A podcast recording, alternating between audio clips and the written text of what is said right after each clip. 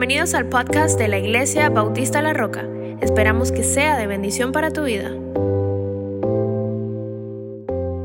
Qué bueno es verlos a todos ustedes y bueno, poder compartir la palabra del Señor el día de hoy no solamente es una alegría, sino que también es una gran responsabilidad. Hermanos, vaya conmigo por favor al libro de Lucas. Vamos a empezar este mes como usted ve, ya hay aquí unos arbolitos de Navidad y ya todos nos estamos preparando, la actitud de la gente empieza a cambiar, la gente está más alegre, está más contenta, le abren más la puerta de un lugar cuando usted llega, ya el esposo está haciendo una lista del regalo que le va a dar o los regalos que le va a dar a la esposa, amén. No, no, no, no era para ustedes, hermanas, era para ellos. Los hombres ya tienen por lo menos tres regalos que le van a comprar. Ya tienen por lo menos tres, tres por lo menos. Así que ya hicieron la lista, ya tienen su budget y ya nos estamos preparando para Navidad. Y la verdad es que también Dios tiene que preparar nuestros corazones para esta Navidad. Yo le quiero empezar a recordar y le quiero retar que esta Navidad sea diferente. Todos tenemos tradiciones. Usualmente cuando nosotros, bueno, antes que nacieran mis hijas, cuando andábamos de solteros con Diana, siempre nos íbamos al norte, siempre terminábamos en Nueva York y nos encanta estar en Nueva York con mi familia. Una tradición, momentos muy hermosos, nos íbamos a dormir 5 de la mañana, 6 de la mañana y en este tiempo, antes de tener a las nenas, nosotros nos íbamos preparando ya para ese viaje. Hoy nosotros, un momento, en un, tiempo antes que eh, Estefanía naciera, creo que fueron tres años que, que estuvimos prácticamente solteros. Y recuerdo que cuando ya Diana estaba embarazada, me dijo de una vez, de ahora en adelante nuestras tradiciones tienen que cambiar. Ahora es nuestra familia acá, ya no podemos ir al norte. Yo le dije, como todo esposo que la ama, dije, claro que sí, se va a hacer como tú digas. Entonces, desde entonces las cosas siguen siendo así.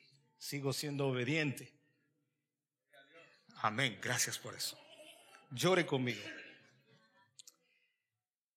¿Cómo nos estamos preparando para recibir esta Navidad? ¿Qué está haciendo usted para recordar este momento tan precioso? En las redes se pasan peleando, nos pasamos peleando que si esto es correcto, nos pasamos peleando que si Cristo nació en diciembre, claro que no nació en diciembre. Nos pasamos peleando que si deberíamos de celebrar, que nosotros tenemos altares a dioses ajenos, bla, bla, bla, bla, bla, todo ese tipo de cosas. Ese no es realmente el punto. El punto es de que Dios envió a su Hijo a morir por cada uno de nosotros. Y así como nosotros recordamos la muerte y la resurrección, también recordamos el momento que Dios dio el mejor regalo y es vida para nosotros y vida eterna. Amén. Vaya conmigo entonces a Lucas y vamos a hablar de preparándonos para, para recibir al rey. Vamos a estar hablando de eso todos, todos los, eh, los domingos, bueno, hasta el, hasta el 31. Ok, vámonos a Lucas capítulo 1, pero antes de eso, antes de leerlo, déjeme recordarle algo muy importante. Cada vez que nosotros tratamos de hacer teología en un, en un, pasaje como este, tenemos que acordarnos qué ha sucedido antes y qué va a suceder en este momento.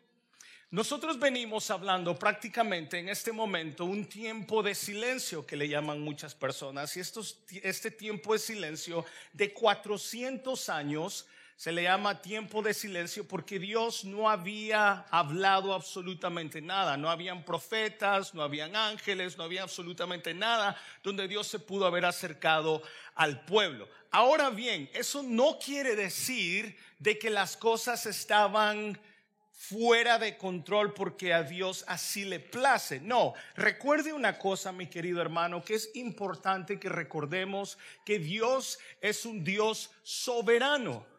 Y Dios, cuando hablamos de la soberanía de Dios, eso quiere decir que Dios no depende de mí, sino que Dios hace lo que quiere y como Él quiere. Tenemos que aceptar, nos guste o no, la soberanía de Dios. Y todo lo que ocurre, ocurre porque Él desea que ocurra. ¿Estamos? Si no, entonces tenemos que decir que Dios no es un Dios soberano. Ahora bien, creo que tenemos unas fotos, creo, no sé cómo se miren, un minuto. Híjole, ¿qué digo en un minuto? En ese tiempo Dios no ha hablado, pero el último libro que nosotros podemos leer es Malaquías. Ya. Ok, vamos a ver. Voy a regresar después a eso. ¿Me pueden mostrar, por favor? No sé cómo se mira. ¿Está en aquel lado? Una rebaja aquí. Malaquías, eh, profeta Malaquías, realmente nos enseña muchas cosas. Y déjeme decirle que desde el Génesis nosotros podemos ver a Dios acercándose al hombre. ¿Estamos de acuerdo? El hombre nunca se ha acercado a Dios. Ojo, no es que Dios, no es que el hombre busque a Dios a pesar de lo que se diga por allá. No, es Dios quien siempre busca al hombre.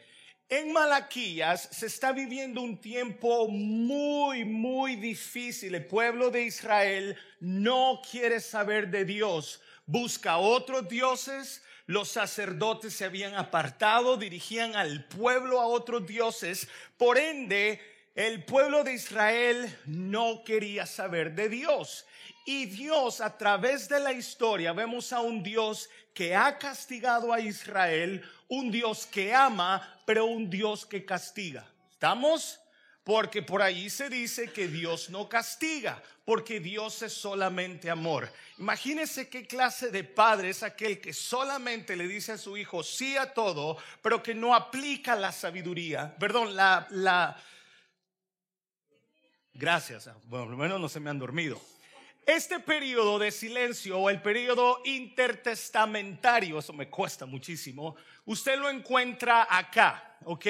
Desde Malaquías, más o menos, no es exacto, usted puede encontrar lo que sucedió aquí ocurrieron guerras, ocurrieron, eh, están los macabeos, algunos que fueron católicos en algún momento, la Biblia católica tiene macabeos y ellos sí existieron. Por ejemplo, cuando usted quiere estudiar un poco de historia, es bueno estudiar los libros apócrifos, no para hacer teología, sino para tener historia. Y lo que podemos ver aquí son los romanos, los macabeos. Los macabeos trataron de derrocar a los romanos en algún momento. Pero esto es importante saber porque, hermanos, a pesar de que Dios no hablaba, no quiere decir que las cosas estaban fuera de control. Dios sigue estando en su trono y las cosas nunca, nunca, nunca se salen de las manos. Entonces después se encuentra aquí a los romanos y es donde la historia o la narración de Lucas empieza. Ojo, Lucas no era un discípulo de Jesús. Importante recordar, la información que él recibe para escribir el Evangelio lo obtiene de diferentes fuentes. Eso es importante también recordar porque Lucas, siendo médico, no fue testigo real de todo lo que sucedió y es donde Lucas empieza a recibir información, probablemente Mateo, probablemente Marcos, que son los que primero escribieron y recibe la información. Después probablemente siguió a otros discípulos para tener todo este tipo de información que como médico hizo una investigación muy, muy, muy cuidadosa. Es importante recordar todo este tipo de cosas, pero quería recordarle estos 400 años cuando Dios no habla. Y hermanos, para mí es importante analizar el silencio de Dios. Cuando mi señora no habla por todo un día, cuidado, tenga mucho cuidado. Yo le digo a mis hijas, happy wife, happy life. Y las niñas saben, cuando papá se enoja, Llegan con un besito y cuando mamá se enoja, busco una cueva, busco algún lugar donde meterme, pero es peligroso. Yo no sé usted, pero esa es mi experiencia. ¿Se imagina estar en un tiempo donde Dios no habla? ¿Se imagina un momento donde no escucha absolutamente nada de Dios Y no solamente eso, sino que un momento donde el pueblo está adorando otros dioses, está bajo el yugo romano, eh, hay un problema, están siendo abusados, hay otros dioses, hay otro tipo de doctrinas y es un solo, solo desorden. Hermano, es peligroso cuando Dios calla. Es muy, muy peligroso. Y ahí es donde Lucas empieza su narración. Ahora, el pueblo esperaba, como siempre hemos dicho, esperaba un libertador. Esperaba o alguien que llegara con la espada o con una metralleta a derrocar a los romanos y entonces sacar al pueblo de, de esa esclavitud. La Navidad de los romanos era muy parecida a la nuestra. La Navidad de los romanos se había enfocado en lo que ellos podían recibir, en sus intereses, en las cosas que ellos habían anhelado, no por un año, sino por 400 y más. Sin embargo, para Dios, la Navidad es muy diferente a nuestros deseos. ¿Y cómo nos la pinta Santa Claus? Aunque muchas veces agarramos a Dios como Santa Claus, el pueblo necesitaba luz. El pueblo necesitaba algo diferente. El pueblo de Israel necesitaba mover su enfoque de las cosas pasajeras a lo espiritual. Seguimos viendo las cosas terrenales y no los valores eternos. La Navidad no es para poner nuestros valores, nuestros principios en las cosas pasajeras o terrenales. Mi esposa me regaló un suéter. Hoy me iba a poner un suéter negro. Dicen que la ropa oscura lo hacen ver más delgado a uno. Para eso iba a necesitar por lo menos tres suéteres. Me lo regaló en la última Navidad. Y cuando me lo pongo tenía dos hoyos grandes. Qué decepción cuando ponemos y recibimos en Navidad algo que se va a destruir, que vamos a perder o que se quiebra. La Navidad para el Señor es más que eso. La Navidad, el regalo de Dios, era luz para el pueblo de Israel y sigue siendo la luz para nosotros. Leamos aquí, por favor. Vámonos a Lucas. Vámonos al capítulo 1. Ahora, no voy a entrar por cuestiones de tiempo porque tenemos una reunión. En la reunión de hoy día, si usted es miembro oficial de la iglesia, amárrese porque vamos de largo.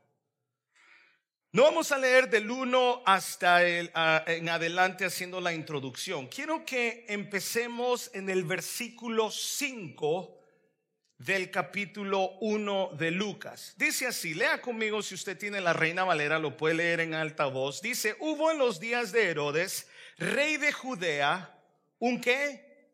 Un sacerdote llamado, no es el mismo del Antiguo Testamento, ¿ok?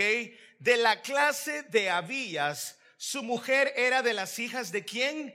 De Aarón, una mujer que conocía el sacerdocio, una mujer que en su familia los hombres eran sacerdotes y se llamaba Elizabeth. Ambos eran justos delante de Dios y andaban irreprensibles en todos los mandamientos y ordenanzas del Señor, pero no tenían hijo ¿Cómo es posible que una familia que ame tanto al Señor no pueda tener una gran bendición como son los hijos? Eso lo vamos a ver ahora.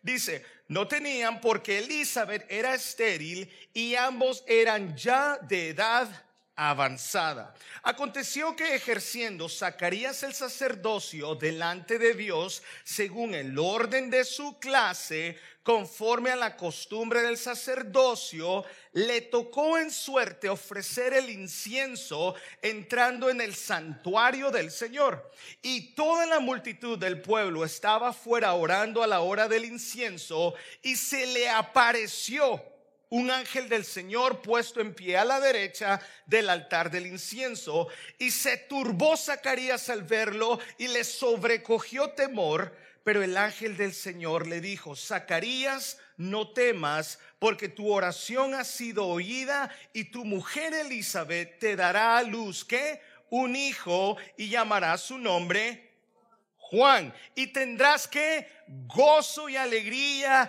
y muchos se regocijarán de su nacimiento, porque será grande delante de Dios, no beberá vino ni sidra, y será que lleno del Espíritu Santo, aún desde el vientre de su madre, y hará que muchos de los hijos de Israel que se conviertan al Señor, Dios de ellos e irá delante de él con el espíritu y el poder de Elías para hacer volver los corazones de los padres a los hijos, de los rebeldes a la prudencia, de los justos para preparar al Señor un pueblo bien dispuesto. Aquí viene la respuesta de Zacarías al ángel.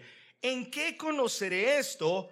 porque yo soy viejo y mi mujer es que de edad avanzada. Respondiendo el ángel le dijo, yo soy Gabriel ¿Se ha fijado que en cuanto al mensaje, los ángeles solamente se menciona a Miguel y a Gabriel?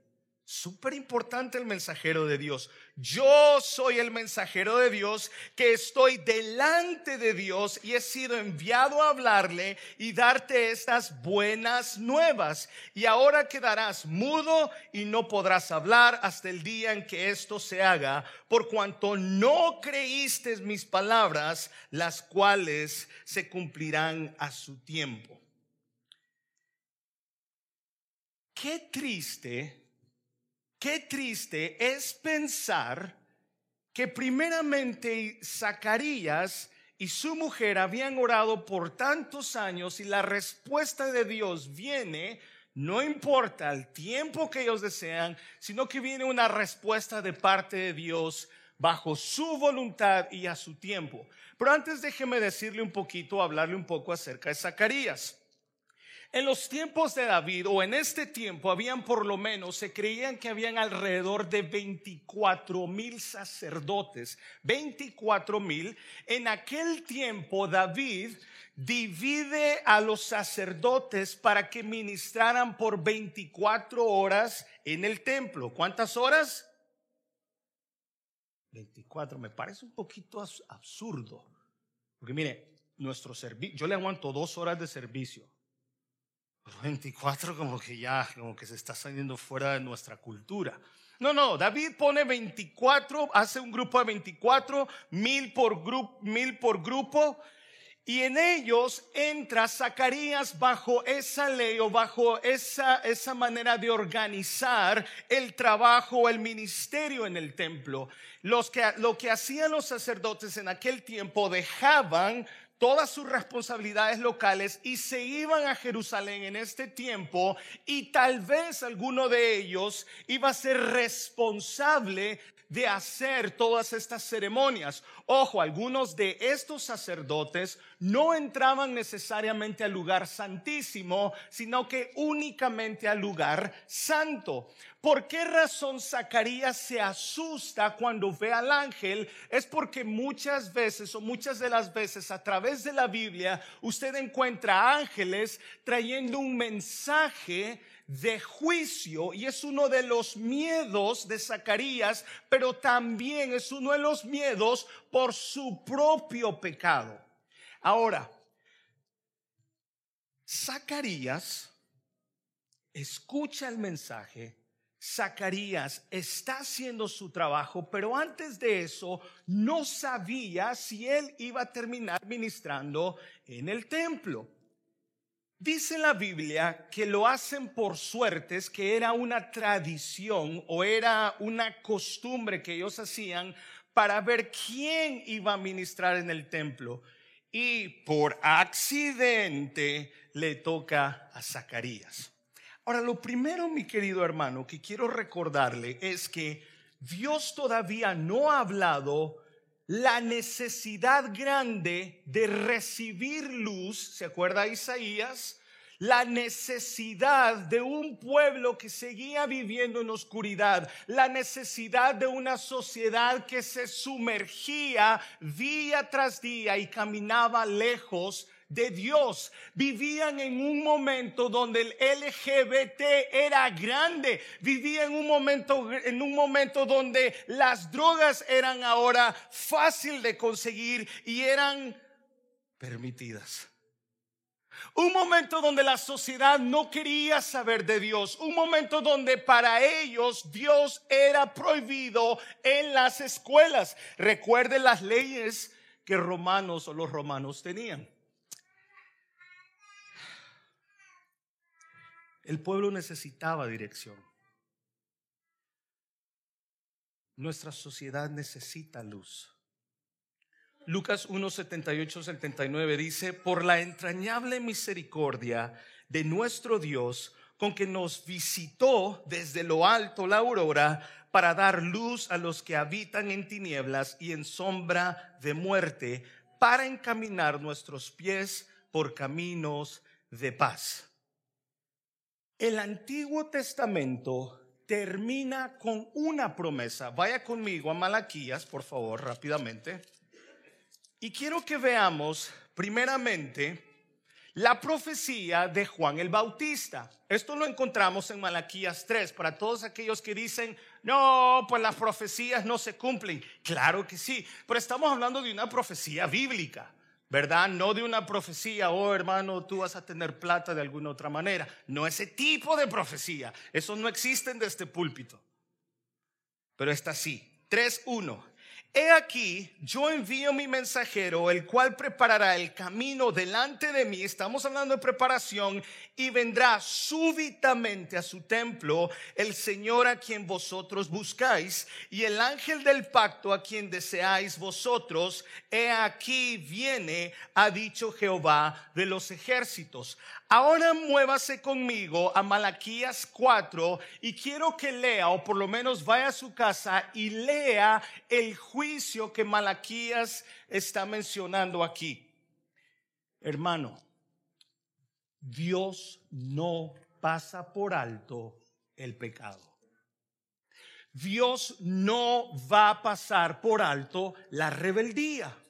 Dios no iba a pasar por alto la rebeldía de Israel. Y en el capítulo 4 usted empieza a leer de quién Dios es. Hermano, es hermoso adorar al Señor en su santidad, bajo su amor, bajo el amor que Él me tiene. Pero qué difícil es adorar a un Dios que está dispuesto a porque he aquí viene el día ardiente como un horno y todos los soberbios, diga conmigo soberbios. ¿Sabe lo que es la definición de soberbios? ¿O soberbio? Y todos los que hacen maldad serán estopa. Aquel día que vendrá los abrazará, ha dicho Jehová de los ejércitos, y no les dejará ni raíz ni rama. Qué pavor.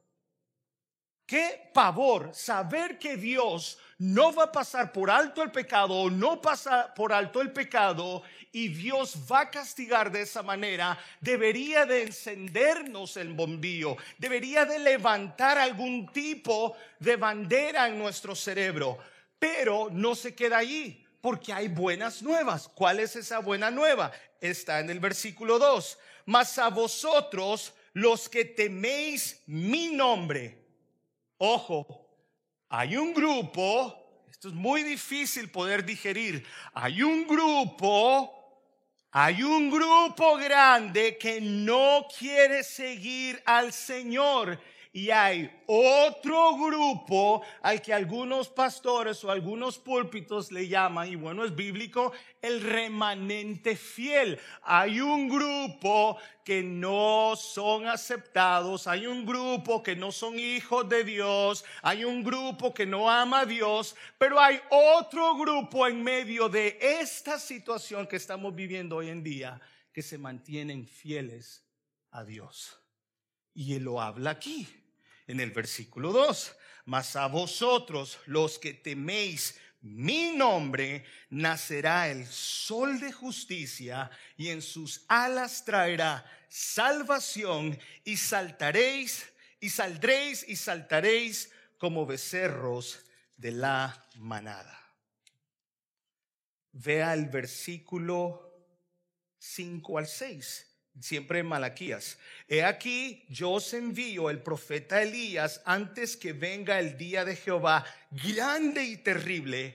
Él hará, con esto termina Malaquías, él hará volver el corazón de los padres hacia los hijos y el corazón de los hijos hacia los padres, no sea que yo venga y era la tierra con maldición. ¿Quién hará volver los corazones? Yo. ¿Quién toma la decisión? Yo. ¿Quién toma? ¿Quién hace? Mis hermanos amados, eso se llama Christianity one on one. Dios hace, Dios pone, Dios quita. Yo no tengo nada que ver en el trabajo de Dios. Bajo esta, este castigo, bajo este castigo y esta promesa de Dios, ahora se encuentra el remanente. Para los que están viniendo los miércoles, ¿se acuerdan lo que hablamos el miércoles acerca del remanente del que habla el apóstol Pablo en el capítulo 12?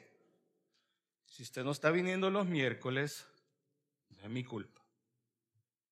Venga los miércoles. Aquí usted puede hacer todo tipo de preguntas, que se las contestemos otra cosa, pero puede hacerlas hablábamos del capítulo 12 de Romanos, que Pablo hace un paréntesis en el capítulo 10, 11, eh, perdón, 9, 10 y 11, y está hablando acerca del plan de Dios para Israel. La pregunta del millón de Israel es, bueno, si Dios ha decidido salvar a los gentiles, ojo con lo que estoy diciendo, si Dios ha decidido salvar a los gentiles, y nosotros entonces, nosotros somos el pueblo escogido. ¿En qué plan? ¿Dónde entramos nosotros? Y Pablo les dice en el 12, hey, hey, yo soy judío.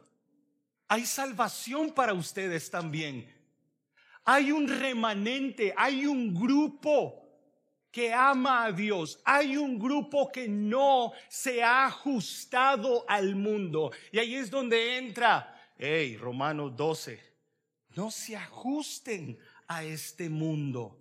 No piensen como este mundo. No vean la Navidad como este mundo. Vean lo diferente. Y ese remanente usted lo encuentra en Lucas 1 con Elizabeth y con Zacarías. Vean lo que dice. Vuelva conmigo al 1.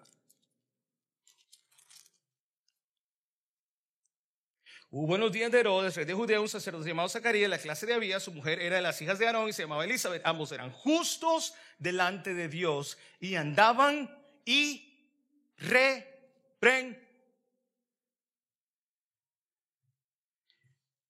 Cuando Dios va a obrar, primeramente, no obra, no obra a mi tiempo. Fueron 400 años. Pudieron haber sido 10, 100, que es mucho. No sé si vamos a vivir hasta los 100. Algunos están bien, bien, bien saludables, tal vez sí. Tal vez 200, pero 400 años. Dios no obra a mi tiempo. Dios obra, Dios hace su voluntad a su tiempo no al suyo. No importa cuánto usted ore, no importa cuánto usted ayune, no importa cuánto usted clame o grite. Dios obra a su tiempo. 400 años y lo primero que hace es enviar un ángel que Zacarías pudo ver. Ni tan siquiera fue en sueños como José, medio dormido y dice, no, yo esta chavala la dejo mañana. No, no, está embarazada. Yo mañana me voy y le aparece el ángel. No, no puedes dejar a la chavala. No Chabela, chavala. No te puedes ir. Es de Dios. Zacarías no está soñando. Zacarías mira. Pero lo segundo que quiero que se lleve el día de hoy, que cuando Dios va a cumplir su propósito, en este caso Dios encuentra un corazón irreprensible.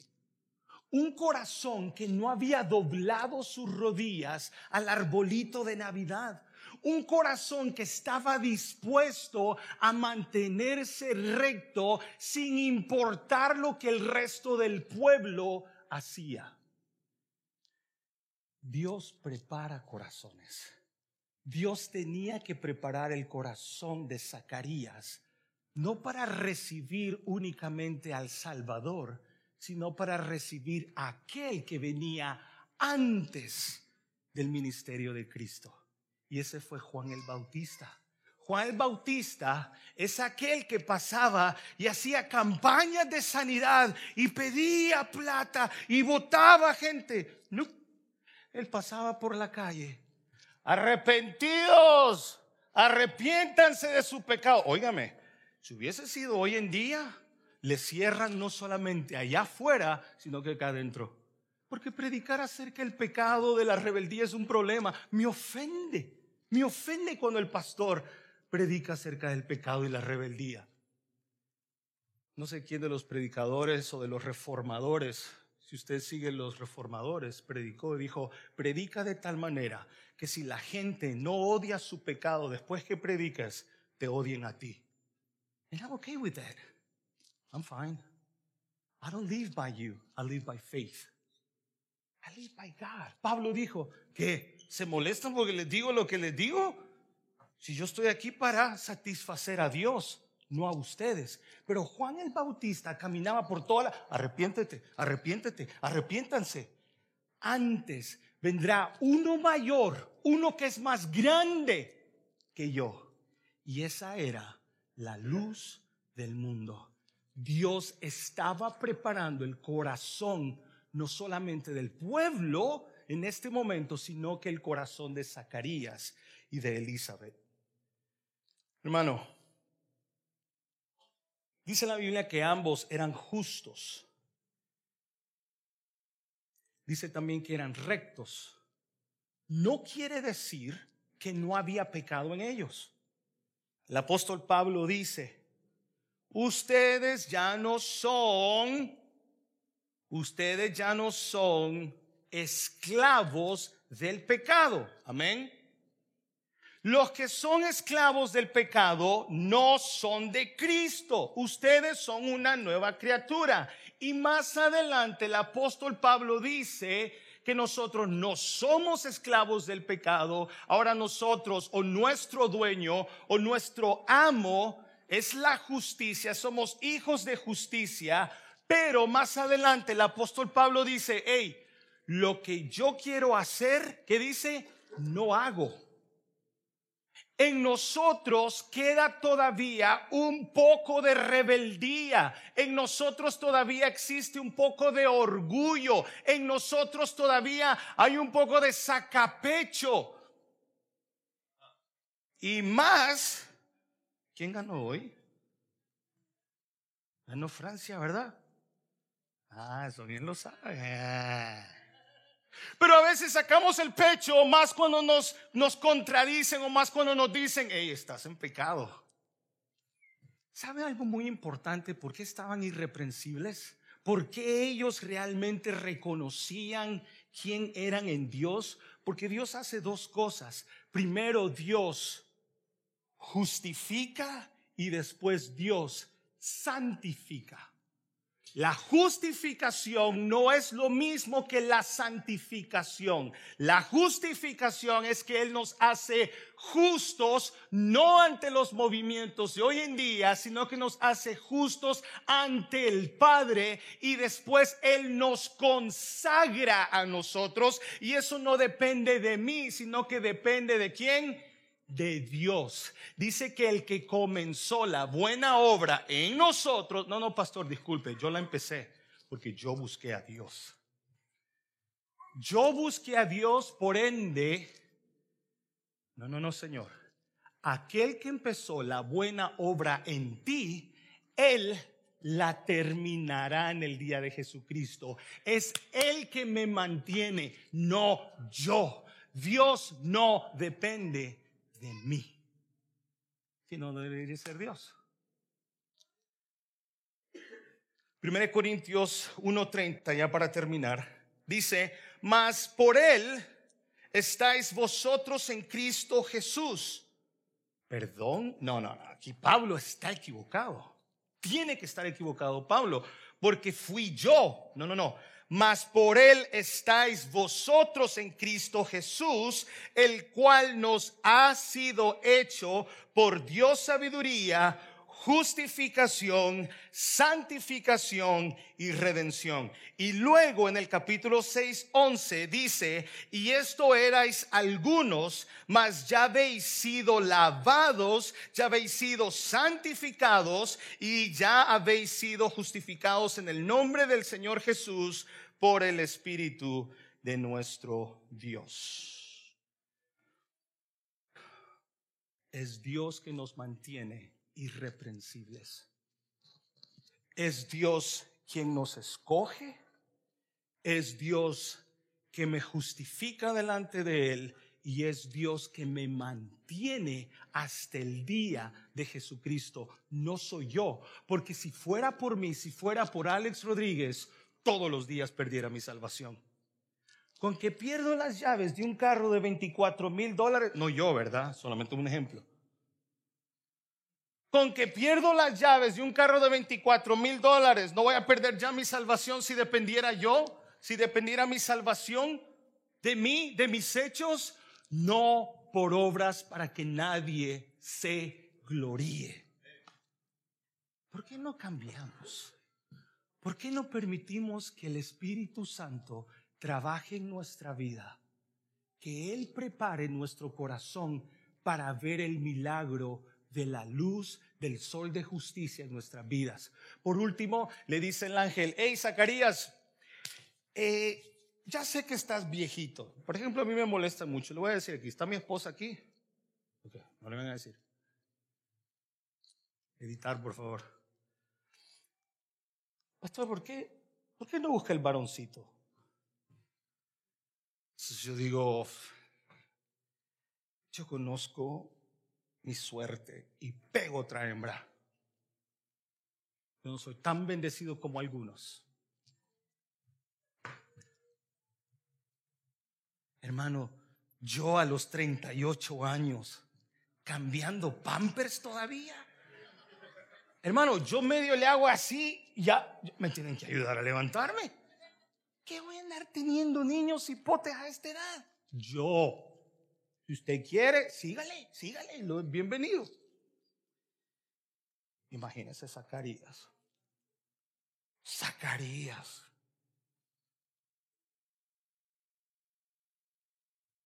Me llama la atención que lo mismo sucedió con Abraham. Y Sara lo único que... señor. Señora, ya pasé los 50, señor. Y mi marido, a las 4 de la tarde ya está dormido. El viejo se duerme. No, no, no, no, Zacarías. Mis planes no dependen de ti, no dependen de tu edad, no depende de tus imposibles. Mi voluntad depende de mí. Yo soy el que hago en tu vida. Yo soy el que te llamo. Yo soy el que pone en ti, dice la Biblia, que Él pone en nosotros el querer como el hacer. Así hizo con, con nuestra salvación. Es que yo le busqué. No, no, no. Él agarró algo que se llama Espíritu Santo y lo puso en su corazón. Yo acepto el querer como el hacer. Amén. That. Hermanos. Todavía hay incredulidad en nuestras vidas. Todavía hay inseguridades en nosotros. Y le dice al ángel, ¿sabes? Por andar de, de falta de fe, ahora te quedas mudo. ¿Por qué no hizo con Elizabeth eso? lo hizo con él.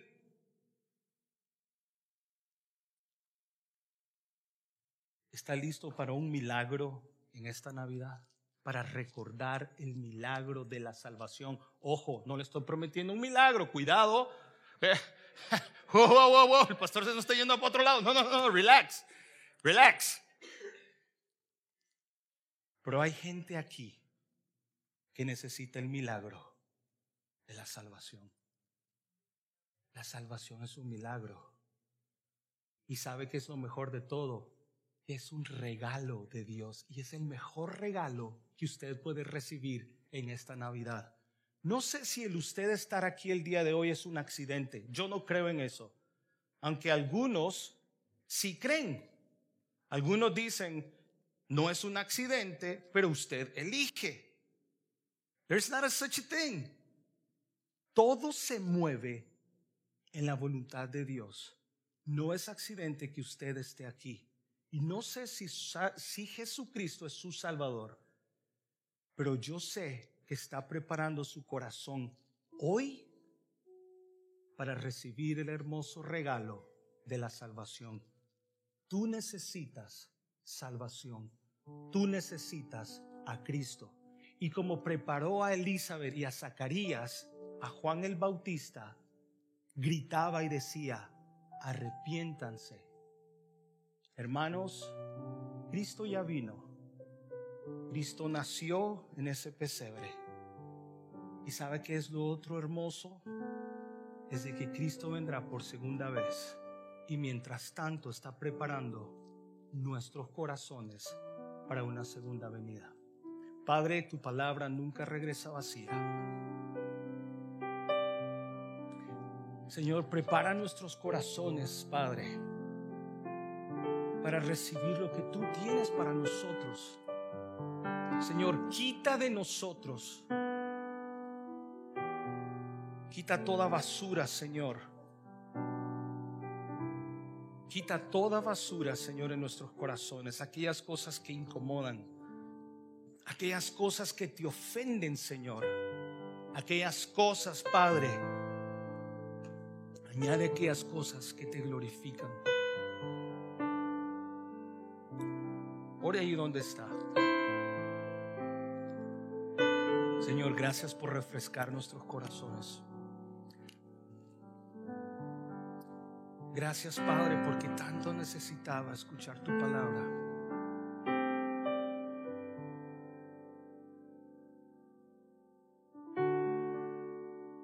Señor, gracias por este momento.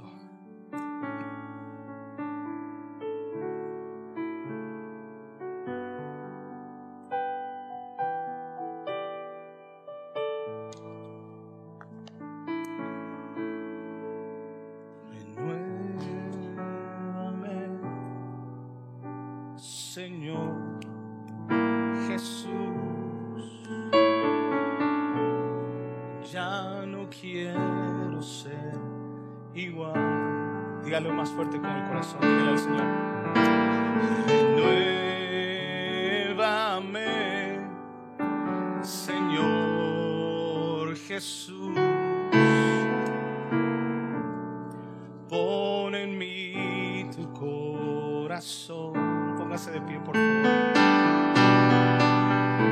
Porque todo lo que hay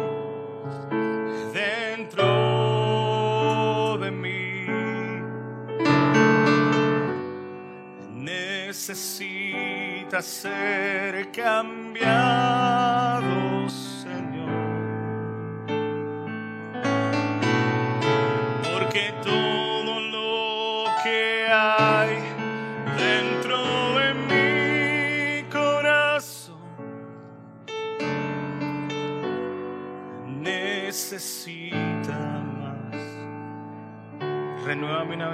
una vez más, renuévame.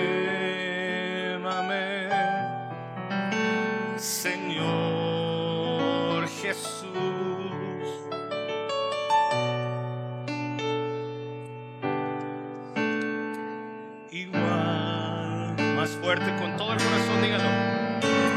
Renuévame, Señor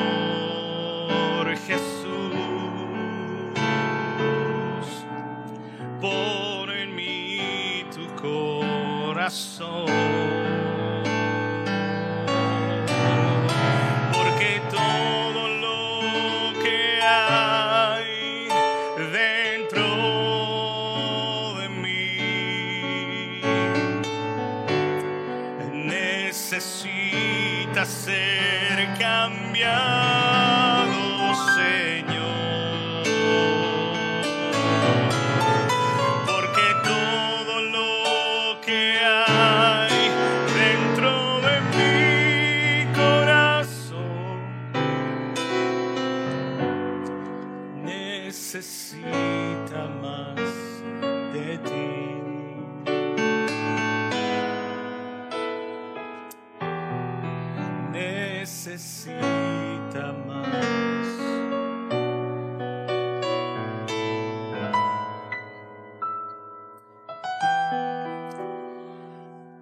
Terminemos, me gustaría presentarle a la iglesia.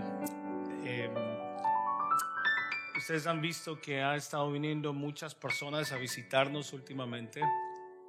Y bueno, ya llevamos creo que cerca de seis meses con algunas familias, hermanos, la iglesia se nos está llenando en, buen, en una nota positiva. Se nos está llenando de suramericanos y más de venezolanos. Qué hermoso, yo no sé, yo, creo que el Señor está preparando mi corazón para Venezuela. Pero, pero ¿por qué me miran así? Ya no puedo ir. Es el Señor que me va a llevar. Hermanos, eh, tenemos cuatro familias, si no me equivoco, el día de hoy que quiero presentarles que oficialmente se vuelven miembros de nuestra iglesia. Ellos han dicho presente, me encantan los abrazos, pero sobre todo queremos servir. Así que primeramente me gustaría pedirle a la familia Nino, a los esposos Nino, que pasen al frente, por favor. Los esposos Nino, eh, déjeme decirles rápidamente, puede sentarse hermano, tranquilo, mañana no se trabaja. Los hermanos Nino son colombianos, arriba Colombia, pero déjeme decirles una cosa. Una vez un a un predicador le, le dijeron, "Pa- eh, pastor, en mi ciudad no hay una iglesia con sana doctrina. Eh, la única iglesia de sana doctrina está a dos horas de nuestra casa. que nos, que nos aconseja? Y bueno, el pastor dijo, cuando usted está enfermo, si usted está enfermo y el hospital le queda una hora o dos horas, ¿qué hace? Pues manejo. Bueno, entonces haga lo mismo. Hemos vivido, estamos viviendo en tiempos donde la gente no quiere ser, eh, no quiere incomodarse, ¿verdad? Quiere estar muy bien y entre más cerca le quede a la iglesia mejor, pero más tarde llegan. Y yo quiero honrarlos a ellos porque ellos manejan todos los domingos casi dos horas para llegar acá. Casi dos horas. So, no me digan que no se puede. No me digan que no se puede. Vénganse más para acá, por favor. Familia. También tenemos a la familia Barrios. Pasen, familia Barros. ¿Dónde están los muchachos? ¿Dónde están tráiganme a los muchachos, por favor. ¿Están arriba? Ok, bueno. Ellos tienen tres muchachos. Ellos son de Venezuela.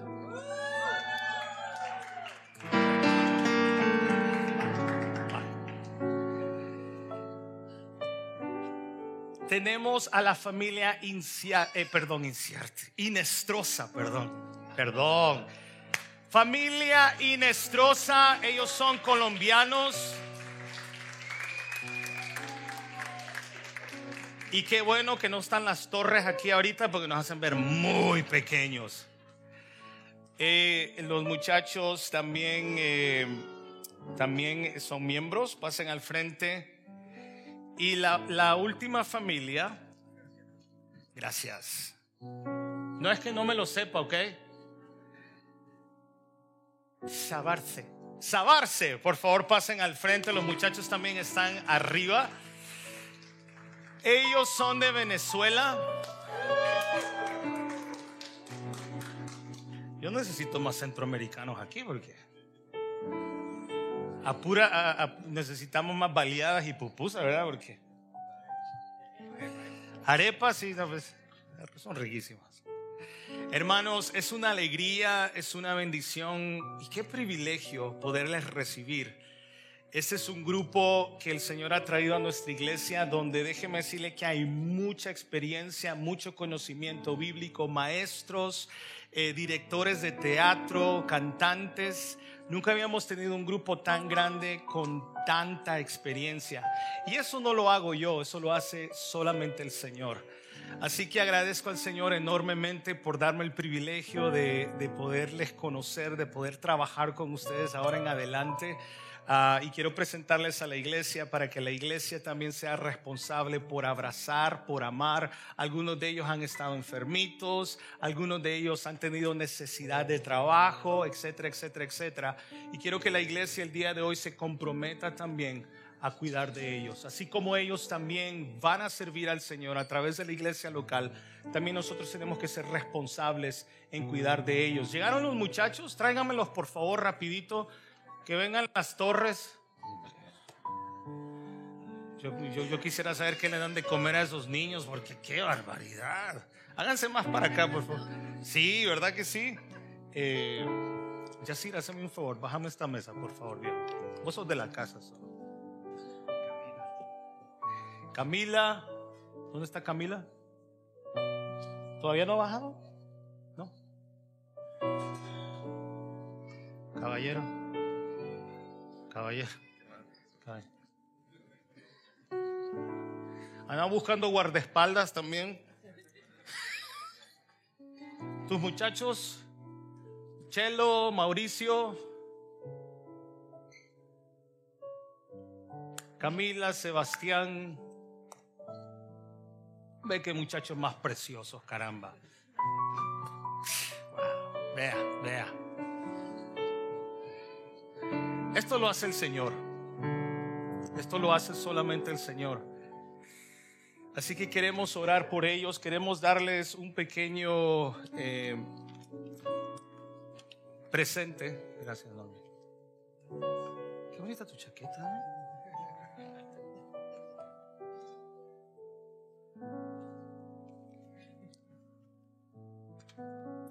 Póngase de pie, iglesia, oremos por ellos y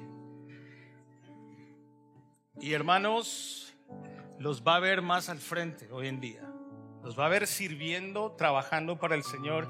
Qué alegría, qué, hermoso.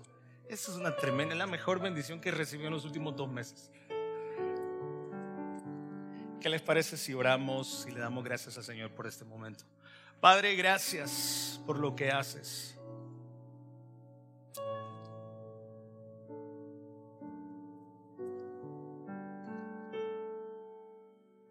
Gracias Señor porque tú no te olvidas de tu pueblo, porque no te olvidas de tu iglesia. Señor, porque no te olvidas, Señor, de las veces que hemos pedido, Señor, obreros. Señor, gracias por mis hermanos. Gracias, Señor, por cada uno de ellos, por las familias, por los trabajos, por los estudios, por la salud, por los alimentos, por los trabajos, Señor. Padre, porque tú nos has bendecido, porque tú les has bendecido, Señor. Solamente te rogamos, oh Padre, que nosotros como iglesia podamos ser de bendición para ellos, que podamos abrazarlos en momentos difíciles, que podamos amarlos, Señor, aún en medio de las diferencias. Pero, Señor, que sea tu voluntad siempre, Señor, en la vida de ellos. Gracias por traerlos a este lugar, Señor. Gracias, Padre, porque sabemos que, eh, Padre, en ti, en tu voluntad, Señor, está el servirte, el amarte, el ser ejemplo, Señor, en medio de las dificultades, en medio de cualquier momento. Señor, gracias por su vida. Oramos, Señor, para que juntos podamos trabajar e impactar la comunidad. Impactar, Señor, las vidas que podamos tener enfrente, Señor. Pero que, Padre, juntos podamos glorificarte siempre. Te damos las gracias, Señor.